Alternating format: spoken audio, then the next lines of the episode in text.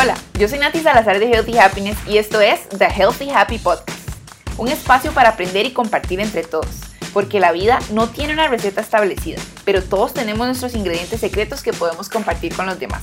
Bienvenidos.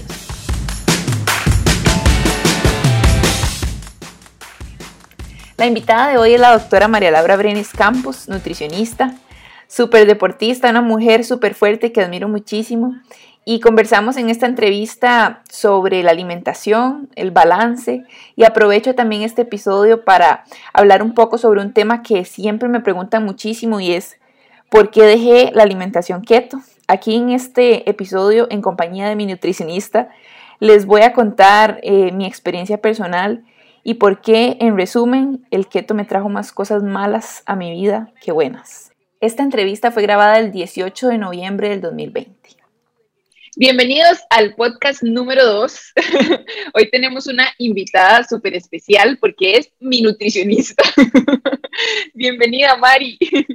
Hola, Nati, buenos días. Muchísimas gracias por la invitación. De verdad, vos sabés que para mí siempre es un placer poder ayudarte y estar presente en, en todas estas iniciativas que tenés para poder eh, pues ayudar a todos, a toda la población que te sigue, realmente que es muchísima y yo sé que creas contenido súper útil para, para todos, entonces de verdad para mí es un placer poderles ayudar en toda esta parte de la nutrición.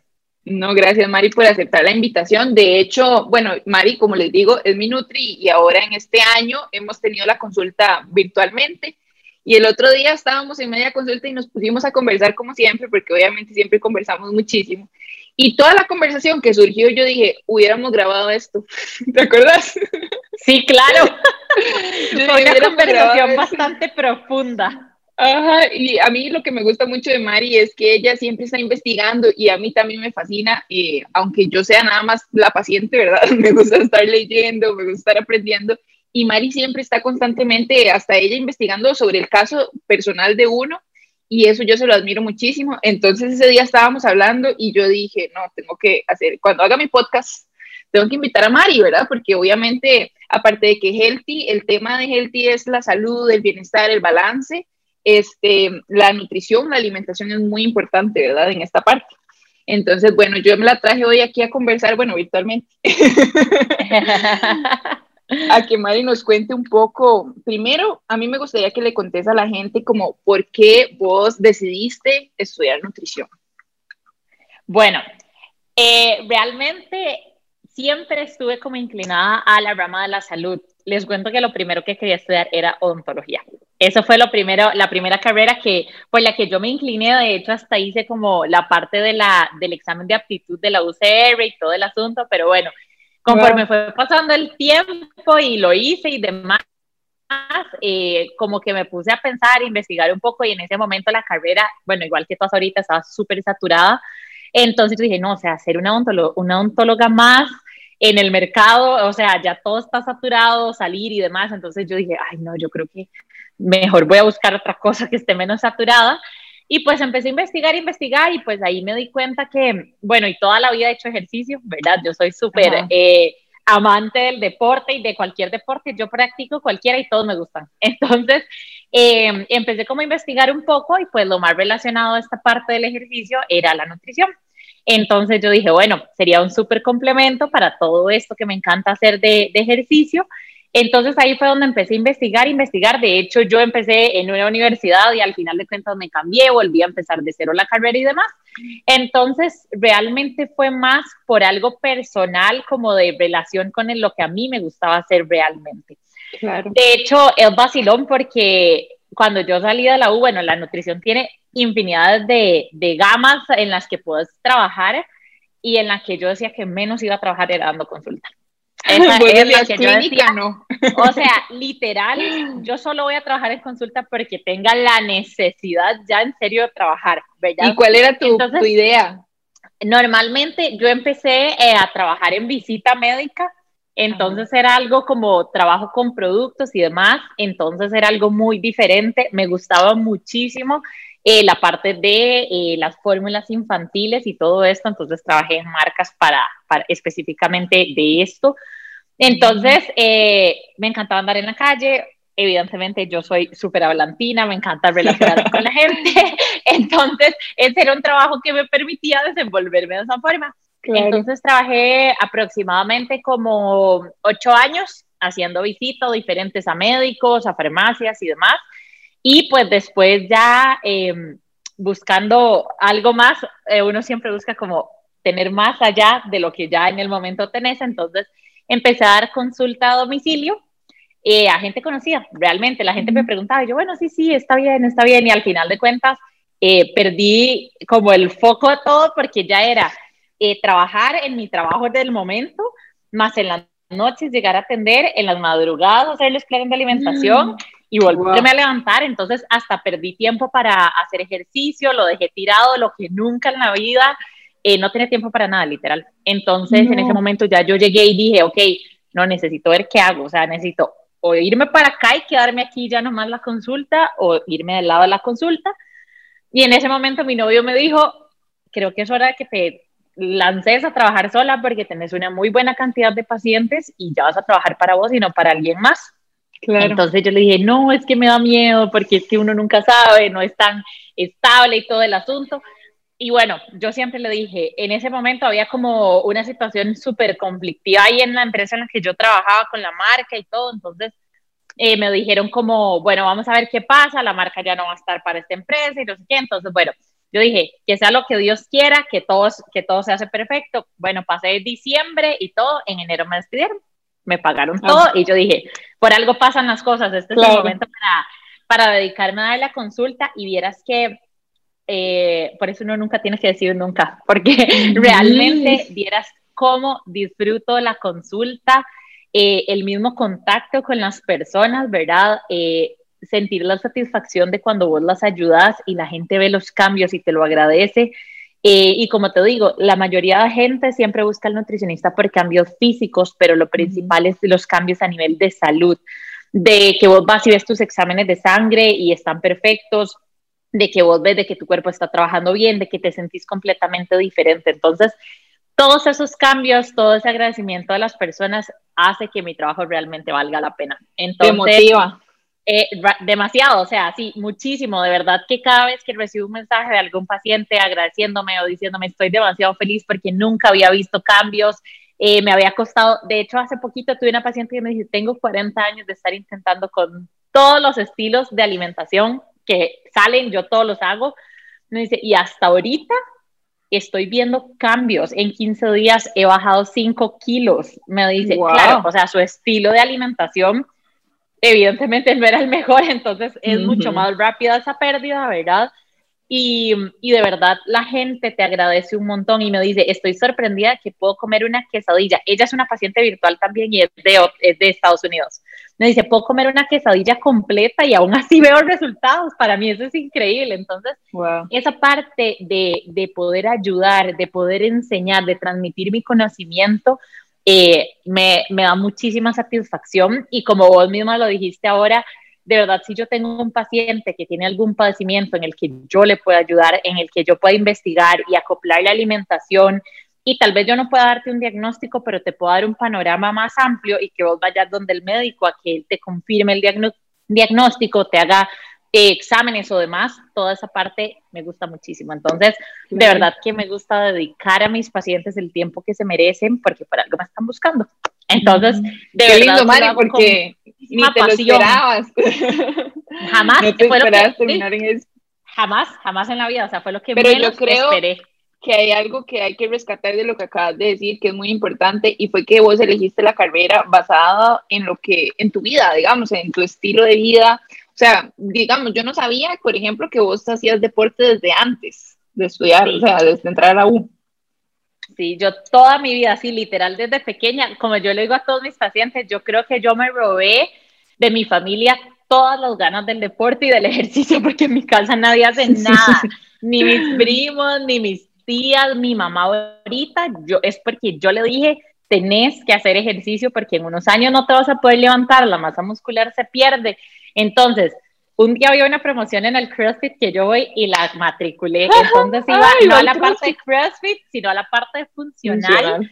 Pero vieras que mi mamá mejoró impresionante su composición corporal, literalmente perdió como 8 kilos de grasa, aumentó su masa muscular un montón y con todo esto de la pandemia dejó de ir al, al box al que vamos porque obviamente di, ya era como todo el riesgo de contagio y no ha querido volver.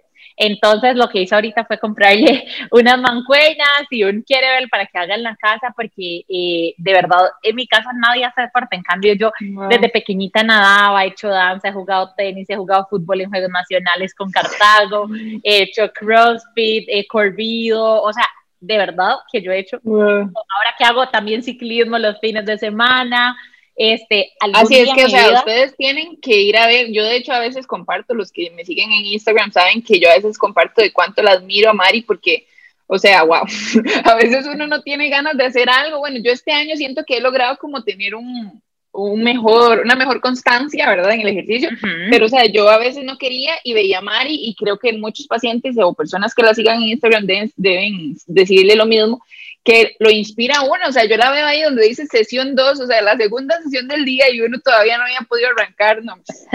Entonces, van a tener que buscarla para, en Instagram, es NutriGains, ¿verdad? Y tiene una rayita abajo. Sí, tiene dos rayitas de guion bajo en, las dos, en las dos, Igual en si el inicio al final. NutriGains, ahí fijo le sale. Pero para que vean los stories, yo le digo a Mari, no dejes de compartir eso porque es demasiado motivación.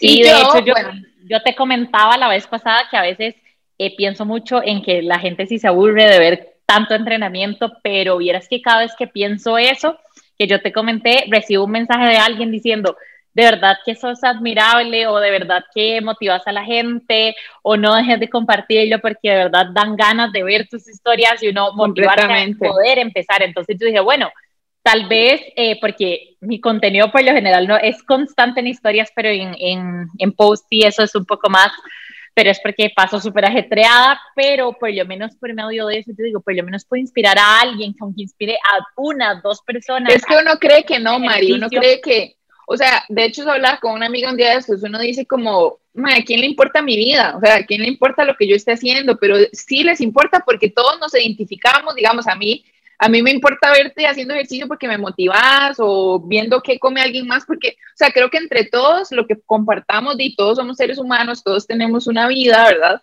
Y creo que uno cree que a nadie le va a importar que entrenó hoy en la mañana, pero no sabes a quién estás ayudando realmente, ¿verdad? Exactamente. Entonces, al final de cuentas, cuando lo pienso y ya recibo mensajes, yo digo, no, la verdad es que alguien le va a funcionar en algún momento, mm. eh, de ver, va a funcionar y voy a ayudar, aunque sea a una persona y te sus ganancias. Entonces, por eso no lo he dejado de compartir y ahí sigo de intensa con todos mis deportes, sabía si por haber. Y de hecho, algún día uno de mis objetivos de vida es hacer un triatlón. Así que en algún momento, si ahí me ven entrenando para hacerlo o lo hago, ya saben que te veo, te veo Sí, sí, sí. Me encanta. De hecho, yo también, y yo siempre, todos los días que yo hago ejercicio, lo comparto igual. Y a veces digo, uy, será como demasiado de lo mismo, pero no, la verdad, y ustedes no le hagan caso. Si alguien dice, ay, qué montón de ejercicio está haciendo, entonces di, póngame en mute. Exactamente. pues déjenme de seguir, pero hay, otra gente que sí se motiva con, con esas decisiones que uno va tomando diariamente ¿verdad? Sí, claro. Y bueno, yo, yo a Mari la conozco también desde hace bastante porque Mari era compañera de una de mis mejores amigas de, de la U, era compañera del cole, y entonces, pero como que yo al, principio ni siquiera sabía que Mari era nutricionista, fue que después empezamos a hablar y yo dije, Mari tiene que ser de mis mejores amigas, Creo que fue en la despedida soltera de esta amiga, ¿verdad? Y empezamos a hablar y hablar y hablar y yo, wow, me enganché demasiado como como que teníamos mucho en común y ahí también decidí luego que fuera nuestra nutricionista. Y eh, yo, bueno, como ustedes saben, yo por un tiempo hice keto, hice esta dieta keto, que bueno, en su momento me trajo muchos beneficios eh, momentáneos, ¿verdad? Bueno, a lo largo del tiempo, porque la hice bastante tiempo. Pero luego empecé a tener algunas consecuencias debido a esto y como Mari también, como les digo yo, es demasiado abierta en estos temas y todo, ella incluso ha probado diferentes alimentaciones, incluyendo la keto. Y me parecía interesante que pudiéramos hablar de esto, ¿verdad, Mari? Viendo también mi caso, porque mucha gente, o sea, eso es un tema que yo no les puedo explicar. Los mensajes, yo todavía recibo mensajes como, ya no estás haciendo keto, ¿por qué dejaste de hacer keto? O sea, muchas veces a mí me da como miedo hablar porque no podemos generalizar nunca en nada, en ningún tema, ¿verdad? Esa es palabra clave súper clave es esa palabra. Pero yo digo, este podcast y esta entrevista va a funcionar para que podamos conversar un poco sobre esto y cuál es mi, mi no sé cómo les digo, mi opinión en este momento, ¿verdad? Al respecto, personal. Si quiero como volver a decir personal, porque cada persona es diferente, cada cuerpo es diferente y por eso es que todos debemos en algún momento, si nunca han ido a un nutricionista y no entienden por qué, es porque cada persona es diferente y las necesidades que tenemos cada uno así lo son. Entonces, yo quería aprovechar este momento para conversar con Mari sobre esto porque yo sí he, debido a esta alimentación que hice durante un tiempo, que no es como que yo diga, uy, la odio, o sea, eh, no la hagan o lo que sea, sí me gustaría como que la gente sepa mi, mi punto de vista en este momento porque me ha traído muchas repercusiones eh, en, en salud que preferiría no tener, hacia el final mi conclusión es, eh, tengo más cosas negativas ahorita que rescatar de esto que, que, que hice que positivas en el momento. Entonces, Mari, ese sí, día bueno. de esto que estábamos hablando. sí, exactamente, ahí nació toda la idea del podcast. Eh, bueno, es muy importante eh, no satanizar, por eso, como dice Nati, yo soy sumamente abierta a todos los estilos de alimentación que ahora existen, porque existen millones, millones, millones. Lo que pasa es que no todos los estilos de alimentación o no todos los estilos de vida que existen ahora son para todas las personas. Como dice Nati, todos somos completamente diferentes y así como a muchas personas les puede funcionar y, a, y adaptarse a su estilo de vida de por vida, así hay otras personas que definitivamente no. Yo como nutricionista, por supuesto, eh, me gusta vivir como en carne propia este, las diferentes cosas que hay, ¿verdad? En, en, de lo que sale y demás.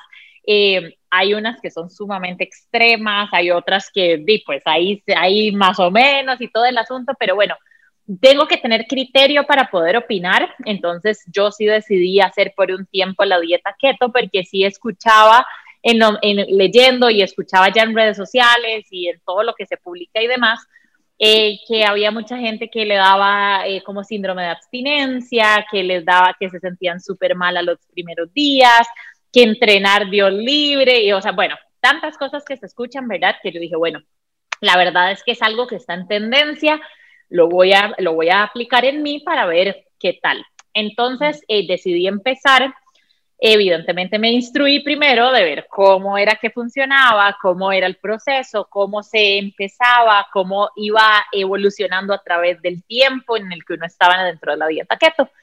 Entonces, bueno, empecé, evidentemente, eh, bueno, la hice por cuatro meses, empezando por ahí, ¿verdad?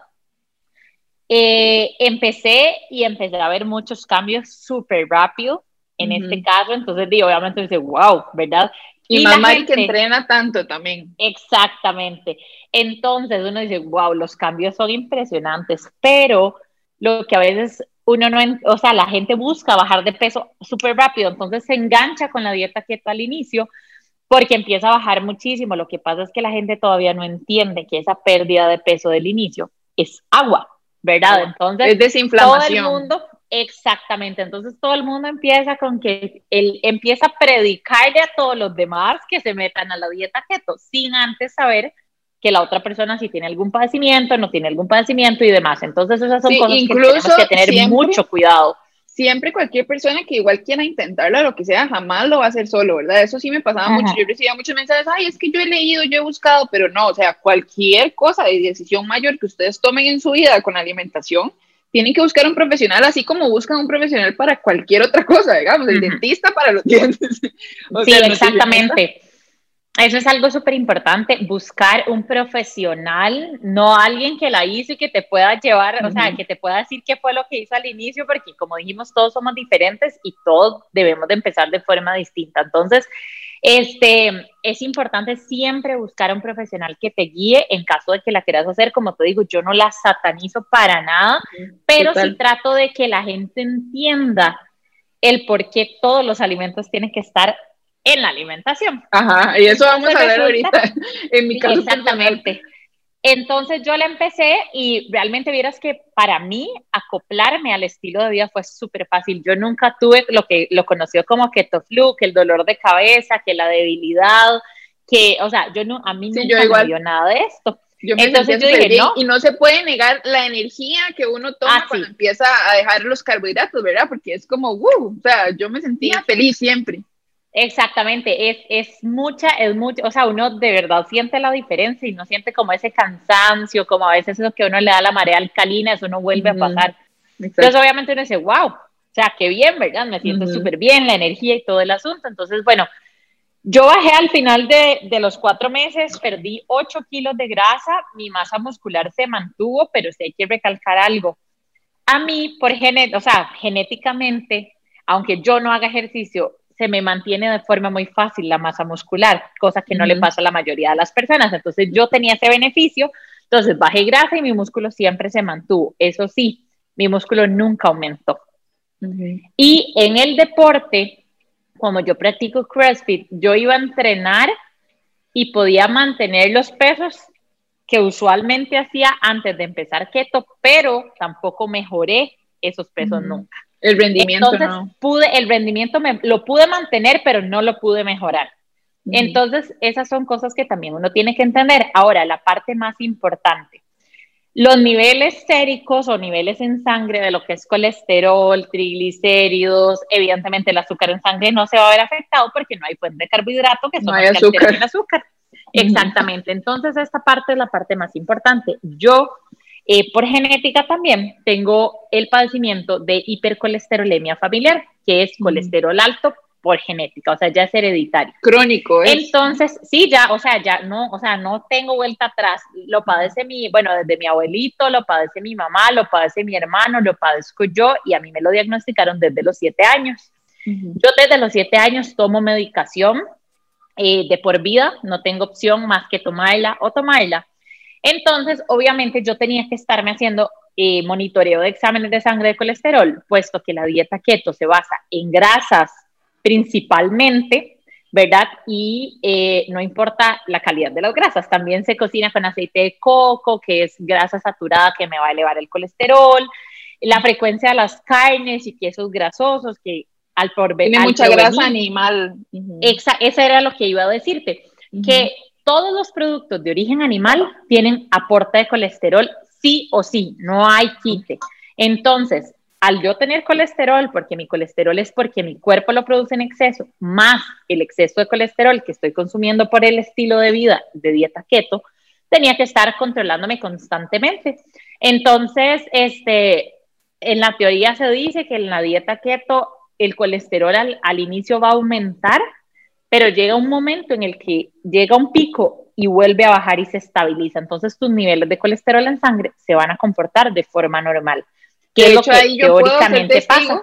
Porque Errol y yo al principio teníamos el colesterol un poco alto cuando empezamos y Errol altísimo. O sea, yo me acuerdo que una amiga que es doctora vio el examen recién hecho y era como, di no, es demasiado alto, ¿verdad? O sea, de hecho un tiempo tomó medicamento.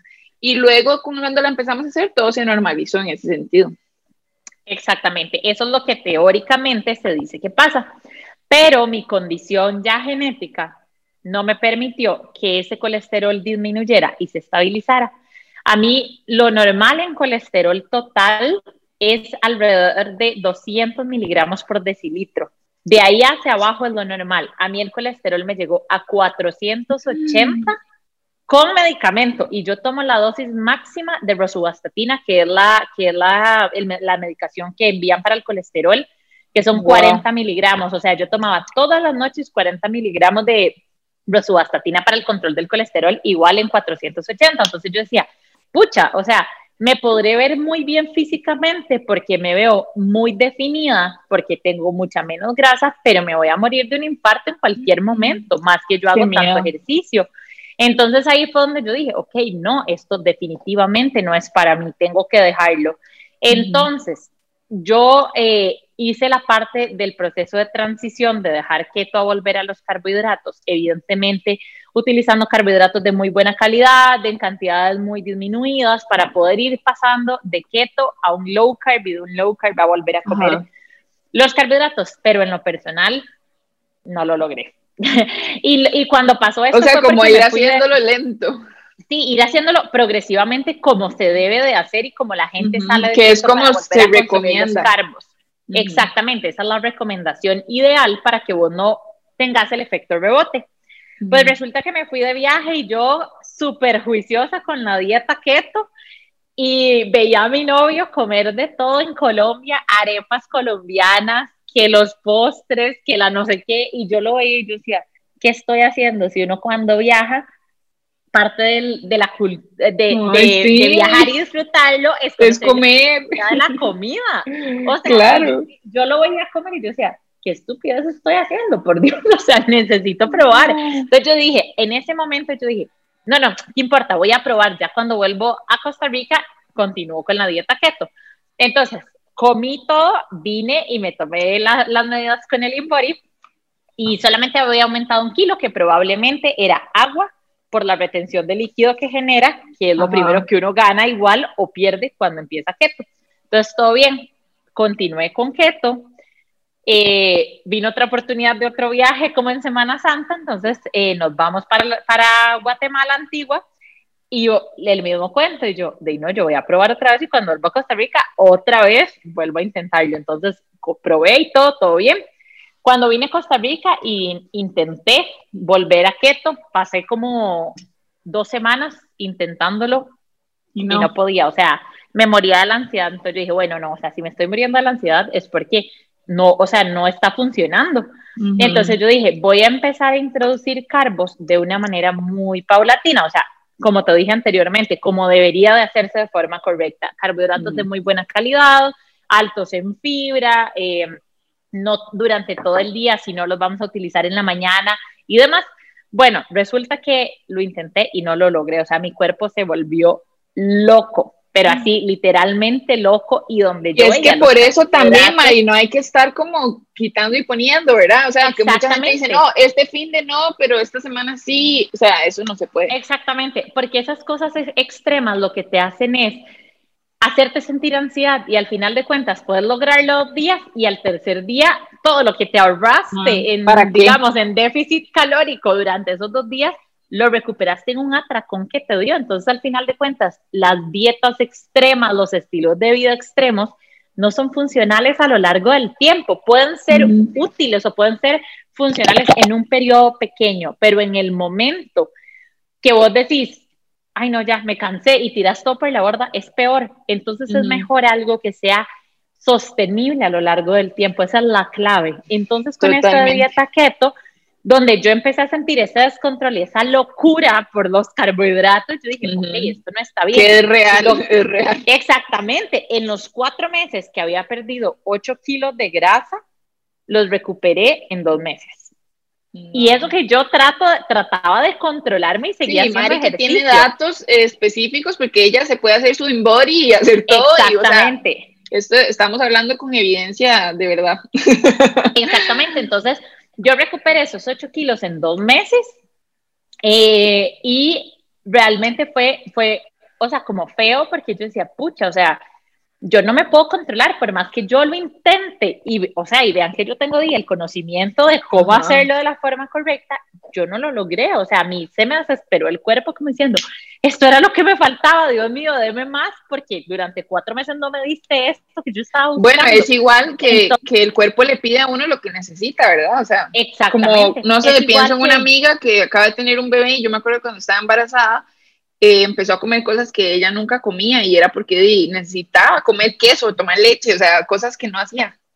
Exactamente, vieras que yo tengo la esposa de un primo mío, em, ella, ella era vegetariana y durante muchos años, como, como duró como ocho años en vegetarianismo, mi primo se, se, hizo vegetariano también por ella y todo el asunto.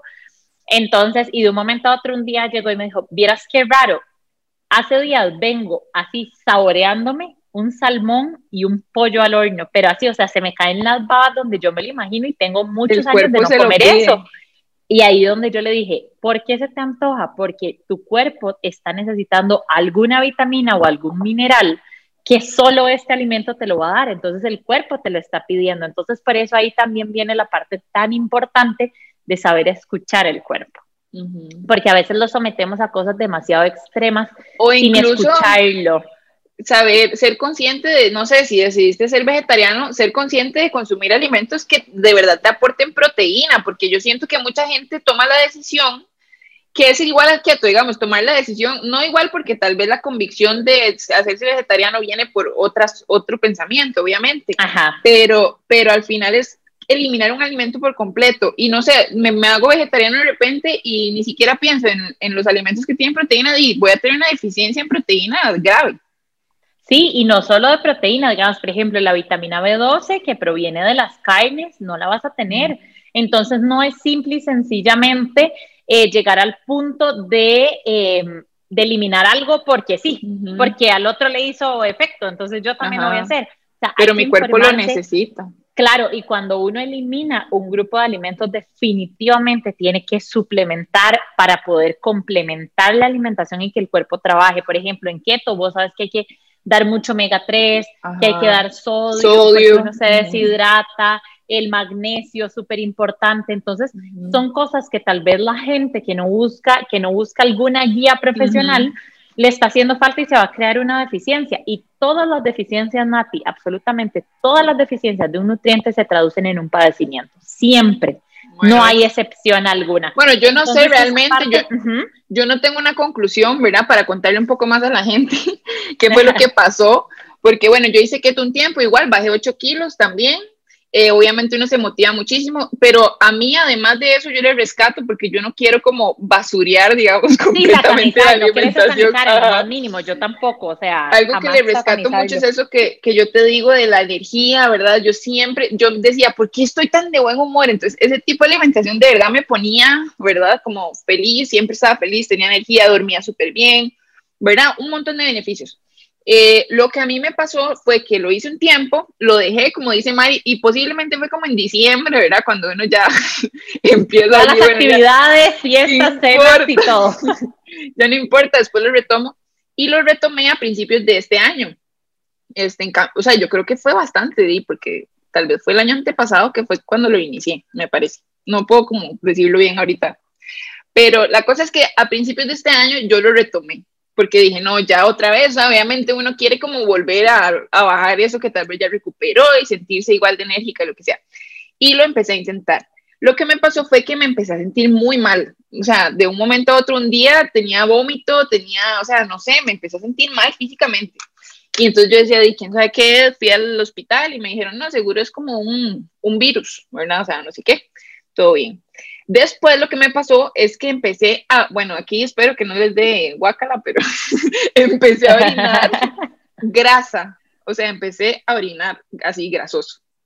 Y yo ahí me asusté muchísimo y luego me empezaron a pasar una serie de síntomas que obvio fui al hospital y todo y me decían, no, seguro es hepatitis, ¿verdad? Que parece que si uno toma agua contaminada o así, le puede dar hepatitis y los síntomas que yo tenía podía hacer eso. Me hicieron el examen y me dijeron, no, no es hepatitis, eh, tiene que ir a hacer, o sea, tiene que ir a hacerse como un ultrasonido o algo así, porque parece que puede ser piedras en la vesícula, que fue como la idea que tuve durante todo el principio del año, ¿verdad, Mari? O sea, yo me sentía Ajá. muy mal, o sea, de hecho la doctora cuando ya me dijo, sí, puede que sean piedras en la vesícula, pero yo empecé a ir a la caja porque la caja me parece excelente y toda la atención y todo en la clínica que me toca, chivísima, pero se vino la pandemia. Y entonces me empezaron a cancelar todo y la doctora me dijo, vea, es importante que siga haciendo ejercicio y que coma balanceado, ¿verdad? Porque donde yo le dije que yo hacía keto y todos los síntomas y todo, ella me dijo, eh, no, ¿verdad? Peló los aquí, ojos, literal. Ah, padre aquí, eh, introduzca de nuevo todos los tipos de alimentos, coma más bien súper bajo en grasa, porque si eran piedras en la vesícula, la grasa lo pone a uno peor. Y de verdad es que, importante para que la gente entienda que... Ajá la vesícula biliar, por medio de la bilis, lo que hace la bilis es eh, digerir las grasas como tal. Entonces, si la, si la vesícula biliar se le hacen piedras por exceso de producción de bilis, evidentemente, porque la dieta es muy cargada en grasas, entonces necesita más producción de bilis, en algún momento se pueden hacer piedras. Y si se bloquea, la, o sea, la, la digestión de las grasas, o sea, chao, no sé. De hecho, algo también, otro de los síntomas era que cuando yo iba al baño era súper claro el color. Entonces me decían, tiene que ser esto, porque la, no sé, explícalo vos, ¿qué sabes? Pero como que las heces pierden el color totalmente. Sí, claro, claro. De hecho, cuando, de hecho, cuando, si la gente ha vomitado bilis, ustedes ven Ajá. que las bilis son como eh, amarillo fosforescente, como verde. Y eso lo que hace es darle color a las heces también, ¿verdad? Entonces, eh, al estar bloqueada la vesícula biliar y no salir la bilis a digerir las grasas, pierden completamente el color. Digamos, y eso, eso es súper importante de que la gente siempre esté pendiente. Eh, parece extraño, pero yo siempre digo a la gente, usted tiene que conocer cómo son sus heces. Si tienen algún cambio, algo que no es normal en usted, tómele atención porque eso significa mucho. Entonces, bueno, obviamente es una recomendación. Me asusté demasiado, o sea, ese fue mi susto máximo. yo decía, ¿qué tengo? Me voy a morir. O sea, obviamente uno piensa lo peor, o sea, no sé, yo entré en pánico. Entonces ahí fue donde ese diagnóstico de supuestamente tal vez podían ser piedras en la vesícula, que al final no lo voy a saber porque la pandemia me canceló todo, me hicieron exámenes de sangre, de orina, de todo, en todo salí perfecto, ¿verdad? Bueno, creo que María hasta lo revisó. Ajá. y el azúcar me salió alto. Fue lo único que pude ver porque los de sangre sí me los hicieron. Al final, el ultrasonido no sucedió por muchos meses. Yo cambié mi alimentación. Por eso empecé con Mari como desde cero. Yo le dije, bueno, así, borrón y cuenta nueva, Mari, ayúdame. Eh, ahí empezamos, Ever y yo también. Ever no le pasó nada, por eso yo digo, o sea, depende de cada cuerpo, cada persona, pero obviamente, como somos esposos, somos una familia, pues empezamos a comer los dos siempre igual. Y entonces ahí empezamos a cambiar la alimentación y se lo juro que yo me empecé a sentir demasiado bien. O sea, no me mandaron ningún medicamento, o sea, nada más me dijeron, coma balanceado, bájele completamente la grasa por estos días para que se sienta bien. Y bueno, Mari me fue haciendo el plan ahí y yo me empecé a sentir bien al final pude hacerme el trascenido, pero hace poco, o sea, porque pasamos encerrados. cuando yo llegué al hospital a hacerme los exámenes, me dijeron, no, devuélvase, no estamos haciendo nada. O sea, fue una tragedia todo este año con eso. Y, y con lo único que yo me pude sentir bien realmente fue con volver a toda la comida balanceada. Entonces, al final me hicieron el ultrasonido y no me salieron piedras. Entonces, los síntomas que tengo ahorita, no sé si se deshicieron o nunca existieron o lo que sea, pero de todos esos síntomas que tuve, algo tenía yo, o sea, algo me pasó. Sí, sí, sí, claro, por supuesto. Y al final, lo único que puedo eh, pensar ahorita es que me salió el azúcar alto cuando yo en mi vida he tenido el azúcar alto, que ahorita Mario nos va a decir por qué puede ser eso. Y eh, pues pensar en intolerancias, ¿verdad? O algo así, porque ya ahorita estoy haciéndome otro tipo de exámenes para averiguar otras cosas, pero sí tengo muchas cosas como de que si yo como, no sé, un poco alto en grasa, amanezco con náuseas, si me tomo una copa de vino, amanezco con náuseas, o sea, tengo tantos problemas que no existían antes de que yo hiciera toda esta alimentación, que es donde yo saco esta conclusión de que es mejor comer balanceado realmente porque uno se va a sentir bien y porque no va a tener repercusiones por abandonar cierto grupo de alimentos, ¿verdad? Ajá, exactamente. Eso, es súper importante. Ahí es donde yo les digo que las cosas extremas al final de cuentas no terminan siendo pues tan, tan buenas como parecen ser, ¿verdad?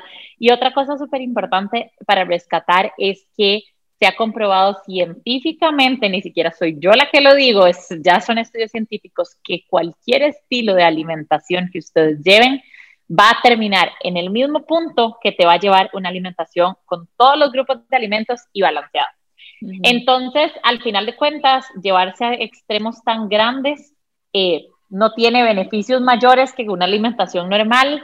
hay que hacer muchos sacrificios de tener que ir a una actividad y no poder comer nada de lo que hay y tener económicamente también. Económicamente sí, es bastante elevado el costo porque la calidad de los alimentos tiene que ser demasiado alta Em, también, ahora, en, bueno, en tu caso, como dijimos, no vamos a generalizar ni vamos a satanizar. exacto, estamos este, hablando de nosotras. Exactamente, en este caso, eh, di todos los, los padecimientos que ha acarreado el post este, este estilo de vida, ¿verdad? Además, vivimos en una, en una cultura 100% llena de carbohidratos. Entonces, ¿para qué nos vamos a ir a los extremos y poder comer de todo te va a generar bienestar, te va a hacer ver resultados que estás buscando y te va a hacer mantenerte saludable. Esa parte es súper importante. Ahora, en la parte de lo del azúcar que mencionaba Nati, es súper importante que recordemos que los carbohidratos son nuestra fuente de energía, literalmente como yo les digo a mis pacientes, son la gasolina para que nosotros realicemos todas las actividades básicas del día. Y cómo es la forma en la que nosotros utilizamos esos carbohidratos. Todos los carbohidratos cuando pasan por el proceso de digestión, que el objetivo principal es transformar un pan, por ejemplo, en su partícula más pequeña para poderla utilizar como energía en los músculos, o en el hígado donde se almacena también, se necesita transformar esta harina en su partícula más pequeña que es el azúcar. Todos, absolutamente todos las harinas terminan siendo azúcar y esa es la gasolina que vamos a utilizar. Entonces, cuando nosotros privamos al cuerpo de esta fuente de energía, que es la principal para nosotros, evidentemente el cuerpo dice, que aquí algo está pasando. ¿Qué voy a hacer? O sea, necesito solucionar y como es tan autosuficiente, él dice, bueno, de ahí, si no tenemos la principal fuente de energía, necesitamos empezar a buscar qué vamos a hacer. Entonces el cuerpo le carga, además de que las grasas ya tienen estas muchísimas funciones como mantenimiento, perdón, de la temperatura corporal, este, dar sostén y protección a los órganos, formación de hormonas, transporte y absorción de otras vitaminas. Va a cargar esta función de energía a este otro grupo de alimentos. Entonces, como yo les digo, es como cuando nosotros trabajamos en una oficina y nos quitan, qué sé yo, un compañero de trabajo y te recargan a vos todo el trabajo. Hay que asumir el trabajo. hay que asumirlo, pero no, necesariamente, pero pasa. Pasa, pero no vas a poder este, trabajar al 100% en todas tus tareas porque ya tenés de recargar más. el trabajo. Entonces vas a trabajar a medias en cada una. Entonces eso le pasa al cuerpo. Si ya tiene funciones específicas para las grasas y todavía le recargas una tan importante como lo que es suministrar energía, entonces el cuerpo dice, ok, de no, aquí queda, lo que queda es hacer esto. Entonces obviamente se empiezan a utilizar las grasas como fuente de energía, por eso la grasa empieza a bajar en el organismo, ¿verdad? porque, usa toda la reserva. Exactamente, se van utilizando, entonces la grasa evidentemente disminuye. El azúcar, evidentemente, o todos los carbohidratos, evidentemente, aumentan los niveles de azúcar en sangre. Entonces, por eso decimos que tenemos que consumirlos con moderación, porque en personas que tengan una predisposición genética, el exceso de harinas puede traducirse en un padecimiento como el azúcar en sangre, como la diabetes. Entonces, es súper importante saber que cuando el azúcar entra a la sangre, la insulina, que es, les digo yo, como un carrito transportador del azúcar a la célula, es la responsable de literalmente abrir la célula para que el azúcar entre y se utilice como energía. Entonces, cuando el cuerpo dice, ok, no tengo carbohidratos suficientes como para que yo tenga que producir mucha insulina para que voy a gastar energía en eso, tras de que me están dando los alimentos que me dan energía, para que voy a gastar energía haciendo esto si ni siquiera me están dando para que yo trabaje. Entonces, mejor me voy a relajar y listo. Recordemos que keto no es 100% libre de carbohidratos, ¿verdad? Porque también hay en, en, un, en un periodo de, la, de la alimentación, hay introducción de frutas que las frutas siguen siendo fuente de carbohidrato y hay consumo de vegetales, aunque sean de hoja verde, pero también son fuente de carbohidrato. Entonces, eh, igual se produce la insulina, pero en cantidades muy pequeñas. Entonces, ¿qué pasa si uno sostiene esta alimentación a lo largo del tiempo? Que fue lo que hice yo, la, hice muy prolongada, hice mucho Exactamente. Entonces el cuerpo dice, no, ya no es necesario producir tanta cantidad de insulina. Entonces, cuando nosotros volvemos a consumir carbohidratos, no hay suficiente cantidad de insulina, entonces los, los niveles de azúcar están altos en sangre. ¿Qué es lo que yo les digo? O sea, como son carritos transportadores de azúcar hacia la sangre, digamos que nos comemos un pan y del pan se produjeron 20 moléculas de azúcar. Entonces, como el cuerpo ya no produce tanto, digamos que solo produjo 5 moléculas de insulina. Entonces, 5 moléculas de ese azúcar van a entrar a la sangre, eh, van a entrar a la célula, perdón, a dar energía y las otras 15 quedaron en la sangre porque no tuvieron cómo y por transportarse a la célula y por eso el azúcar sale alta en Bueno, para, para decirles yo que todo este año mis carritos de insulina no han existido casi porque, porque claramente tengo una, ¿cómo se llama? Eh, una resistencia a la insulina. Eso. exactamente. que antes no me pasaba, obviamente. O sea, ya eso es una cosa. Y otra cosa que se me olvidó decir es que en el ultrasonido me salió grasa alrededor del hígado, cosa que tampoco tenía antes. Entonces, tuve un montón de beneficios en ese momento, pero, o sea, yo siempre he sido una persona muy saludable desde siempre. Incluso yo también hacía deporte cuando estaba pequeñita en la escuela, nadie, estuve en el equipo de natación de, de mi cantón y todo. O sea, siempre fui una persona muy saludable y ahora tengo todos estos, este año he tenido todos estos padecimientos que vinieron a consecuencia de algo, obviamente. Sí, exactamente. Entonces, el hígado graso, Nati, también es súper importante recalcarlo, no solamente el azúcar, el hígado graso, si uno no lo cuida, puede transformarse a lo largo del tiempo en una cirrosis hepática, que viene de, hígado, ¿verdad? No alcohólica, que es como un cáncer de hígado. Entonces, por eso el, el hígado graso hay que controlarlo y evidentemente el exceso de grasas saturadas nos va a generar un acúmulo extra de grasa alrededor del hígado. Entonces, sí, la doctora me dijo que, no era tan grave, pero era algo que no estaba ahí. Pero es reversible, es reversible. Eso es lo que le quería decir a tu alimentación, ¿verdad? Este, si vos la cuidas y te alimentas de forma balanceada y cuidando los tipos de grasa, la calidad de las grasas que estás consumiendo y demás, es reversible, o sea, se puede eliminar. Yo tenía una paciente, de hecho, ella era, bueno, es, porque no se ha muerto, de 60 años, y vino a la consulta principalmente porque tenía el hígado graso en, en grado 2. Entonces, ok, empezamos a trabajar en la parte de hacer ejercicio. es ¿Poco o mucho? Es el, hay, hay diferentes eh, grados, está grado 1, grado 2, grado 3 y ya después probable, te, van, te van a diagnosticar en la parte de la cirrosis. Entonces, este, mm, él realmente estaba en la mitad como del camino, entonces empezamos a modificar los hábitos, a comer en cantidades suficientes para lo que ella requería. Le dije, no hay opción, tiene que hacer ejercicio, lo que usted quiera, si quiere salir a caminar, si quiere ir al gimnasio, si quiere ir a nadar, lo que usted quiera, pero tiene que hacer Tiene que moverse. Exactamente, literalmente lo que no se mueve sea pelota, dice. Literal. Entonces, sí, entonces, este, yo le empecé, o sea, le dije a ella, o sea, necesitamos movernos y empezó, bajó 11 kilos de grasa y el hígado graso desapareció.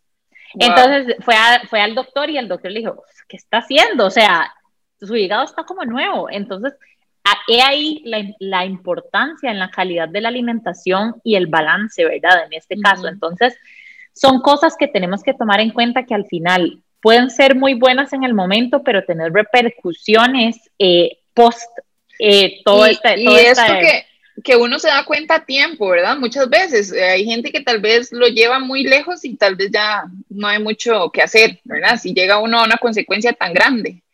Sí. Yo, otra, es esto de lo de los carbohidratos y todo, pues ha hecho que yo este año, digamos, este año a mí ni me interesa bajar de peso, digamos, Mari sabe, ¿verdad? Es como parte de nuestro plan. Yo quiero sentirme saludable y lo he logrado durante todos estos meses. Yo no me he sentido mal, o sea, tanto como al principio de año. O sea, yo a principio de año, se lo juro que además tras de eso el ser humano tiende a pensar siempre lo peor, ¿verdad? Entonces yo vivía asustadísima, más que no me pueden hacer los exámenes o lo que sea, o sea, una preocupación terrible. Y ahorita a mí mi prioridad no es bajar un kilo porque además no he logrado bajar un kilo. Entonces, ¿verdad? Yo no he subido de peso con el plan de Mari, yo no he subido, pero esta misma resistencia que he hecho tal vez a los carbohidratos me ha hecho y no poder bajar de peso tampoco, que no es mi enfoque en este momento. Sí, lo que yo le explico a Nati es que esto es todo un proceso en donde el cuerpo es como enseñarlo de nuevo a caminar, ¿verdad? Entonces, eh, esa parte es muy importante yo le decía a Nati desde el inicio, bueno, no pretendamos ver cambios ya porque el cuerpo tiene que acoplarse de nuevo a su normalidad. Entonces, eh, probablemente, y como, y como le, le, diría a Nati, le podría decir aquí y en cualquier lugar en vivo o lo que sea, eh, bajar, no haber bajado un kilo no significa que la dieta no funciona o que Nati lo esté haciendo mal. Simple y sencillamente el cuerpo tiene que volver a acoplarse, entonces es todo un proceso en el que el cuerpo tiene que aprender de nuevo. Entonces, probablemente ahorita no vayamos a ver cambios, pero ahorita nuestro objetivo es que Nati se vuelva a sentir saludable, eh, que se sienta bien, que no tenga malestares, porque incluso hasta uno se vuelve eh, tal vez no decir intolerante porque no es un diagnóstico, pero no tolera de la mejor forma ni siquiera las cosas con gluten, eh, le caen súper pesadas, hay gente que le da hasta diarrea cuando vuelve a consumir los carbohidratos. Bueno, todo eso, yo he pasado por todo eso, digamos. Ajá, entonces todo esto es un proceso, entonces de verdad que uno tiene que ser paciente, de verdad paciente y decir, ok, si yo me sometí a esto, ahora tengo que esperar a que mi vuelvo, a mi, que, perdón, mi cuerpo quiera volver a reaccionar, para poder acoplarlo de nuevo. Entonces, con Nati también hemos pasado en un proceso de evaluar si es alguna alergia a algún alimento, el malestar que está Ya me hice el eh, examen de alergias por lo menos y ya vimos que no, salió negativo, que esa es la mejor noticia porque la alergia es como lo más grave, ¿verdad? Que uno Exactamente, una hay dos cosas, hay dos palabras diferentes, alergia e intolerancia que la gente piensa que es como lo mismo, pero una alergia si es letal, o sea, literal que si te comes un granito de algo que sos alérgico, puede ser tu último día y la intolerancia es que presenta diferentes manifestaciones. Puede ser un brote, puede ser inflamación de estómago, puede ser diarrea, eh, muchísimas manifestaciones distintas que se dan en el organismo. Entonces, por dicha, no es ninguna alergia. Eso es un punto súper positivo. Pero vean que hemos llevado casi que todo este año en un proceso. Investigando. investigando y viendo a ver este, qué puede ser, de dónde viene y qué puede ser lo que le estás eh, haciendo a Nati y sentir como de vez en cuando no tan bien. De hecho, también yo le, yo le pasé ahí para que le diera un poco de la dieta FODMAP, ¿verdad? Que es eh, empezar a probar, como hacer una prueba y error con diferentes alimentos, eh, principalmente fuentes de carbohidrato, ¿verdad? Para ver cuál es el que le está provocando esa irritación y demás. Pero bueno, por dicha ahora pudo ir al alergólogo y ya tiene ahí vamos. todos exámenes, ahí vamos poquito a poco descartando, porque sí, como, como menciono y no, y no me canso de repetir, es todo un proceso de readaptación del cuerpo. Entonces, hay que tomarlo en cuenta. A todos esos que me mandan mensajes preguntando que por qué ya no hago keto, que por qué la dejé, que qué fue lo que pasó, esa entrevista justamente con Mari era era parte de eso, como contarles un poco realmente qué fue lo que pasó, porque muchas veces, como dije al principio, o sea, yo, a mí no me gusta generalizar y no quería como tampoco decir, di, no, la odio, ya me hizo esto, ¿no? Sino que quería que supieran como el, el, el proceso por el que estoy pasando ahorita, por una decisión que tomé hace un tiempo, y digo, uno asume sus decisiones, ¿verdad? O sea, yo tomé esa decisión, me siento en el corazón, muy honestamente, me siento como un poco defraudada por eso, porque yo me sentía tan feliz, tan bien, ¿verdad? Eso, y eso nos ha pasado a muchos, ¿verdad? Muchos de repente defendemos demasiado algo, pero ya donde empezaron los problemas de salud, pues ahí yo sí dije, hasta aquí, nunca más, porque sí siento como un resentimiento, es como, o sea, conmigo sí, claro, por como por haberme, haber creído tanto en algo que ahora me trae tantos problemas, porque realmente yo nunca había tenido un problema como de este tipo. Entonces ahora me está costando todo eso, ya por fin fui a la alergóloga, salí negativa en los 80 alimentos, por dicho, y ahora lo que sigue es una gastroscopía, que nunca me he hecho una, entonces también no está de más, ¿verdad? Como ver cómo está todo por ahí y yo les iré contando, esta historia continuará. yo, le, agradezco a Mari por tener tanta paciencia, por ella siempre investigar, incluso Mari también eh, ve a mi mamá y mi mamá, por ejemplo, presenta de repente, eh, no sé, ansiedad o así, ¿verdad? Y, y Mari investiga, o sea, a mí me encanta, ella me manda los artículos de verdad de evidencia científica, no solo como algo que uno encuentra por ahí, donde ella investiga, le cambia los alimentos y de repente mi mamá se siente bien. Entonces, todo esto me trae la conclusión de que la comida, todos sabemos que es la medicina, ¿verdad? Hay una frase muy famosa que dice esto y es cierto. O sea, yo no he tomado ningún medicamento en el año y la comida es la que me ha hecho sentirme mejor.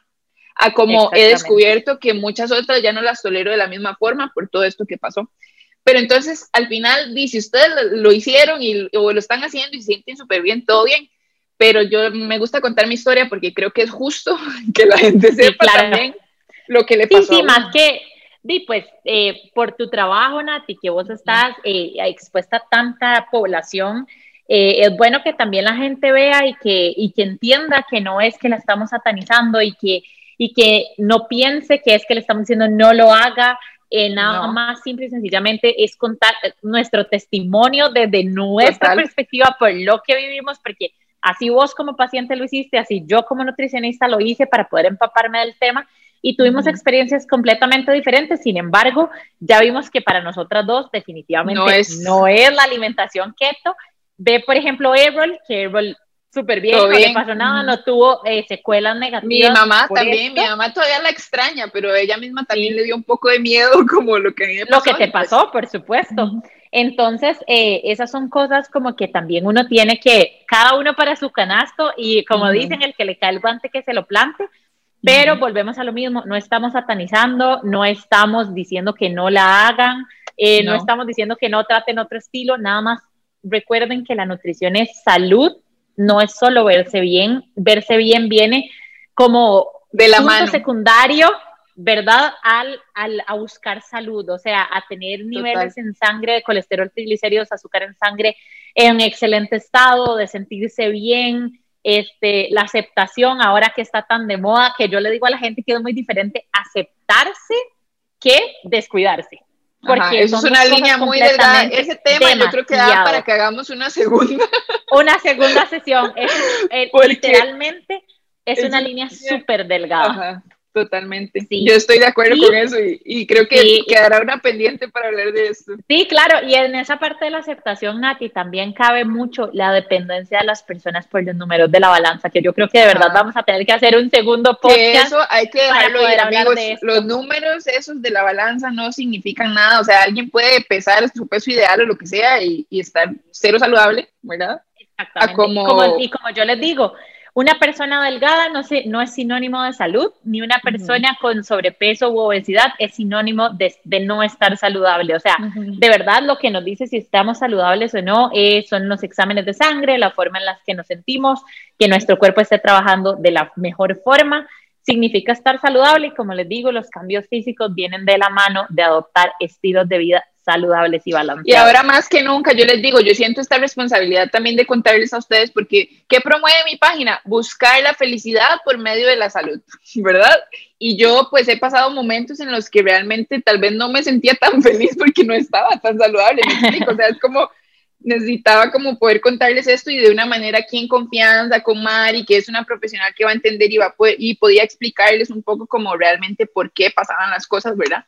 Porque en eso también hay que tener mucho cuidado cuando uno tiene em, un medio, ¿verdad? Como, como lo es Healthy, ¿verdad? También no, no empezar a malinformar a la gente o así, ¿verdad? Nada más ajustarse uno a lo que uno puede compartir.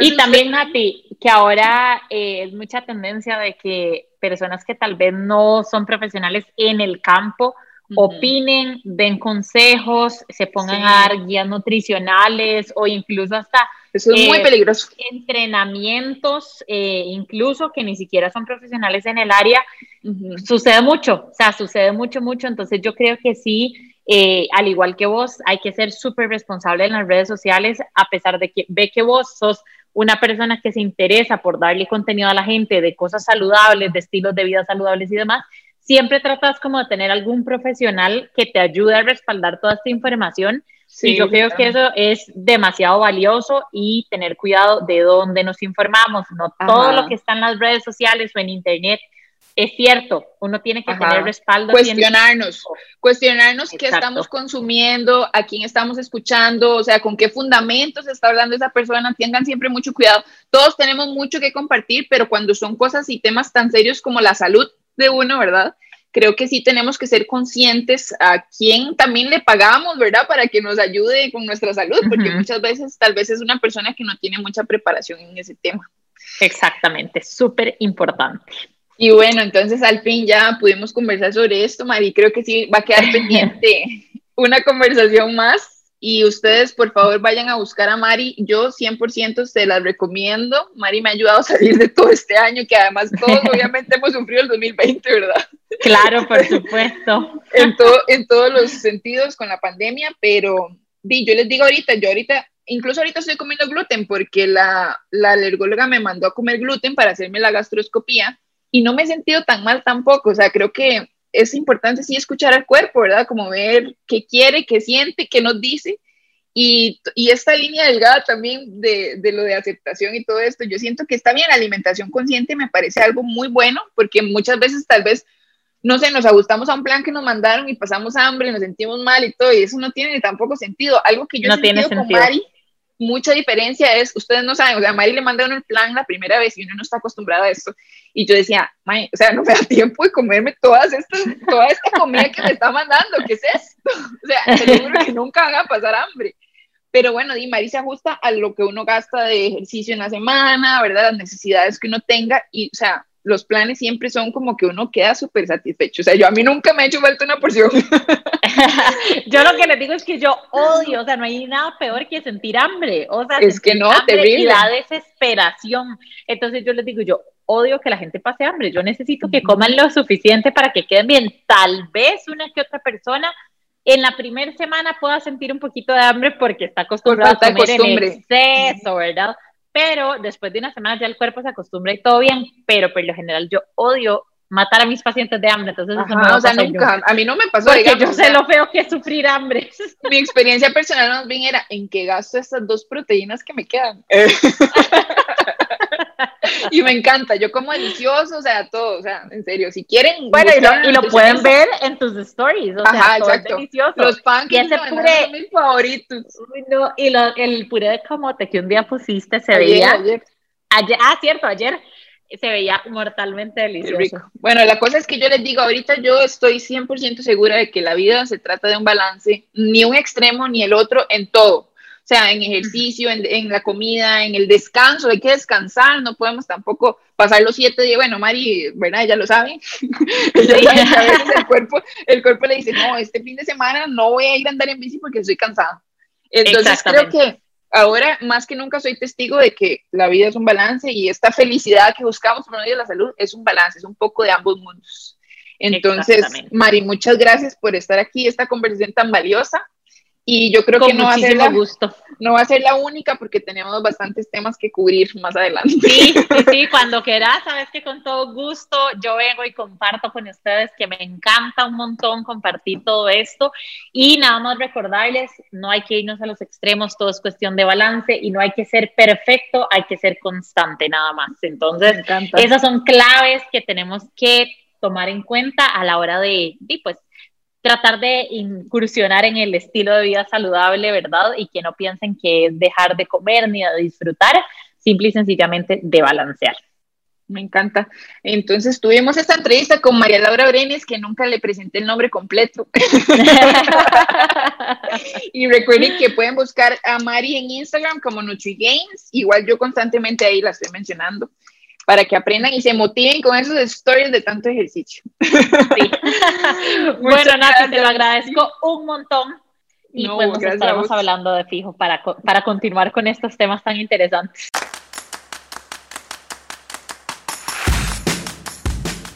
Y si ustedes quieren estar súper atentos a todos los nuevos episodios de la Healthy Happy Podcast, no olviden suscribirse en la plataforma que sea que están escuchando esto. También pueden visitar mi página hhmac.com. Nos escuchamos en la próxima.